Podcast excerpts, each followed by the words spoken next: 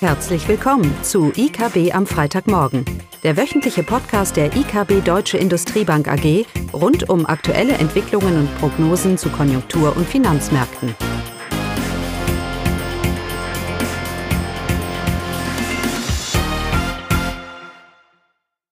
Willkommen zu IKB am Freitagmorgen, heute mit mir, Caroline Vogt. Mein Thema heute, Staatsschulden im Zuge von Corona Hierzu gibt es auch eine Kapitalmarkt-News, kurze Fragen, kurze Antworten. Den Link finden Sie unterhalb des Podcasts. Die Frage, die deutsche Schuldenbremse, ist sie sinnvoll bzw. ist sie zumindest langfristig ein Anker? Kurze Antwort, nein, sie ist nicht mehr sinnvoll und sie ist auch langfristig kein Anker. Zur Erinnerung, 2009 hatte die Bundesregierung die Schuldenbremse beschlossen, da sich seit zu Anfang der 60er Jahre die Schuldenstandsquote von 20 Prozent auf 80 Prozent in 2009 und 2010 äh, mehr als vervierfacht hatte. Damals, in 2009, nach der Finanzkrise, hatten hohe Zinszahlungen des Staates seine Handlungsfähigkeit eingeengt und die hohen Schuldenquoten besorgten zunehmend insbesondere die Finanzmärkte. Und auch zur Erinnerung, bei der deutschen Schuldenbremse handelt es sich um ein Neuverschuldungsverbot. Also es dürfen keine neuen Schulden aufgenommen werden. Das ist schon sehr strikt und macht eigentlich überhaupt keinen Sinn. Aktuell muss man sich sicherlich keine Sorgen um die deutschen Schulden machen. Auch mit den immensen Corona-Hilfen liegt die deutsche Schuldenquote bei rund 73 Prozent, jetzt im Jahr 2020 oder zum Ende von 2020. Und diese Schuldenquote ist damit fast 10, um 10 Prozentpunkte niedriger als in 2009, als die Schuldenquote damals bei über 80 Prozent lag. Da die Schuldenbremse in Krisenzeiten sowieso ausgehebelt werden kann und muss, das ist ja auch richtig, ist sie auch kein Instrument für eine langfristige Fiskalpolitik. Deutschland hat in den letzten zwölf Jahren drei Krisen durchlaufen, Finanz-, Euro- und Corona-Krise. Läuft die Wirtschaft gut, sinkt die Schuldenquote und es bedarf keiner Schuldenbremse. Strauchelt die Wirtschaft, muss die Schuldenbremse ausgehebelt werden, was wie gesagt richtig ist. Also was bringt die Schuldenbremse? Gleichzeitig sind Schulden für den deutschen Staat als Finanzierungsquelle derzeit dank der EZB günstig wie nie. Aktuell erhält der Bund sogar Zinsen, wenn er sich Geld leiht. Also aus rein ökonomischer Sicht macht es eigentlich nur Sinn, zurzeit neue Schulden aufzunehmen.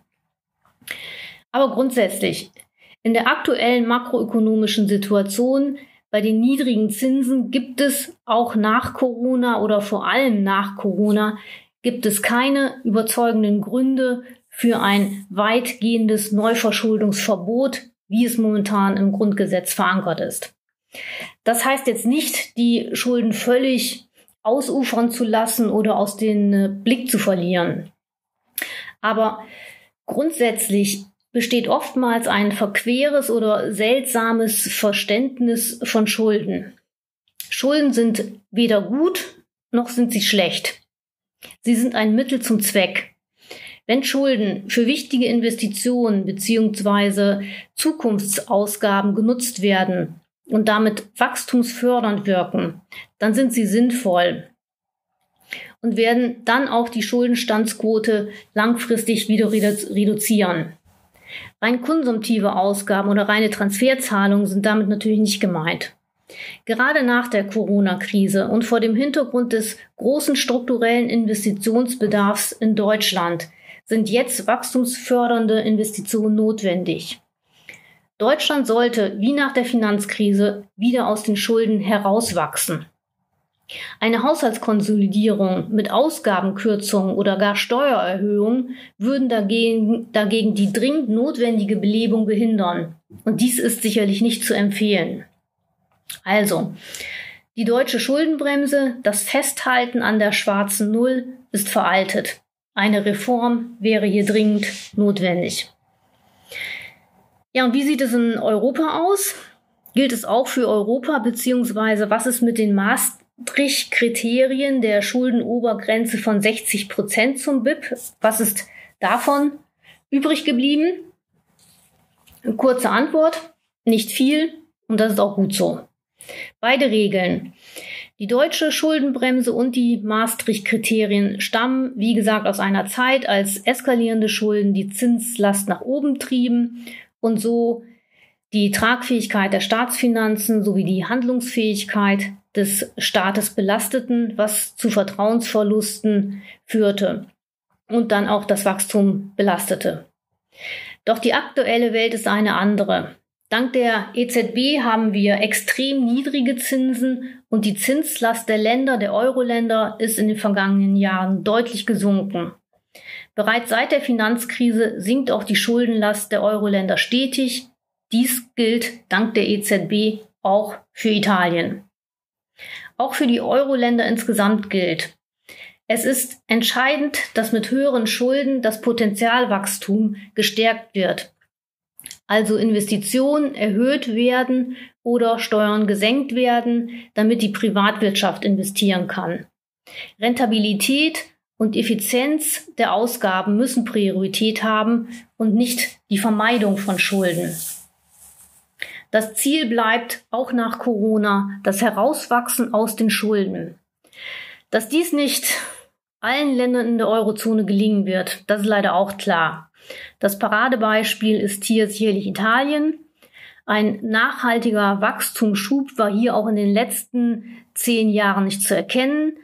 Ein Wille oder Bemühen zur Sicherung der Schuldentragfähigkeit ist für Italien auch wirklich nicht auszumachen. Erst einmal wird die EZB-Politik die Schuldentragfähigkeit der Länder mit niedrigen Zinsen sichern. Die EZB erkauft den Ländern also Zeit, bis ein nachhaltiges Wachstum erreicht ist oder eine politische Lösung gefunden ist.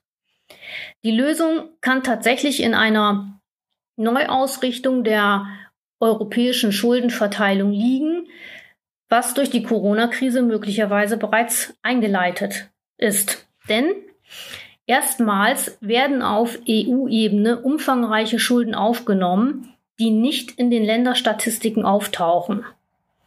Aber diese europäischen Schulden, die für Kredite und nicht rückzahlbare Transferzahlungen an die Länder vorgesehen sind, müssen später durch höhere Beiträge an den EU-Haushalt bezahlt werden, also von den Steuerzahlern. Die EU-Schulden sollen getilgt werden, das ist so vereinbart. Das heißt, die Länder müssen hierfür bezahlen, müssen die Schulden zurückbezahlen. Von der Bundesbank gibt es hierzu einen sehr interessanten Artikel und auch diesen Link finden Sie unterhalb des Podcasts.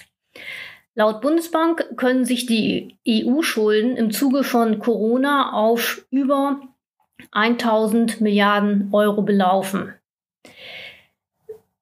Wenn diese Schulden nach dem üblichen EU-Schlüssel auf die Länder aufgeteilt würde, dann erhöht sich die deutsche Schuldenquote um 8 Prozentpunkte und liegt dann wieder über 80 Prozent, deutlich über 80 Prozent. Mit der Schuldenaufnahme der EU und der damit verbundenen nicht rückzahlbaren Transferzahlung ist ganz klar der erste Schritt zur Vergemeinschaftung der Schulden gemacht und das überraschenderweise ohne große Diskussion und Empörung.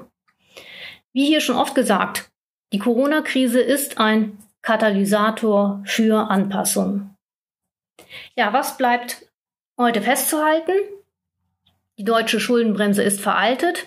Die Schuldentragfähigkeit erfordert nachhaltiges Wachstum, also keine Ausgabenkürzung oder gar Steuererhöhung, stattdessen zukunftsorientierte Ausgaben und Steuersenkungen. Da das für einige Euro-Länder schwierig ist, ausreichend Wachstum zu generieren, ist auf EU-Ebene der politische Lösungsversuch, die Vergemeinschaftung der Schulden, bereits gestartet. Ja, damit dann wie immer ein schönes Wochenende. Das war das wöchentliche IKB am Freitagmorgen. Sie wollen immer über neue Ausgaben informiert bleiben? Dann direkt den Podcast abonnieren.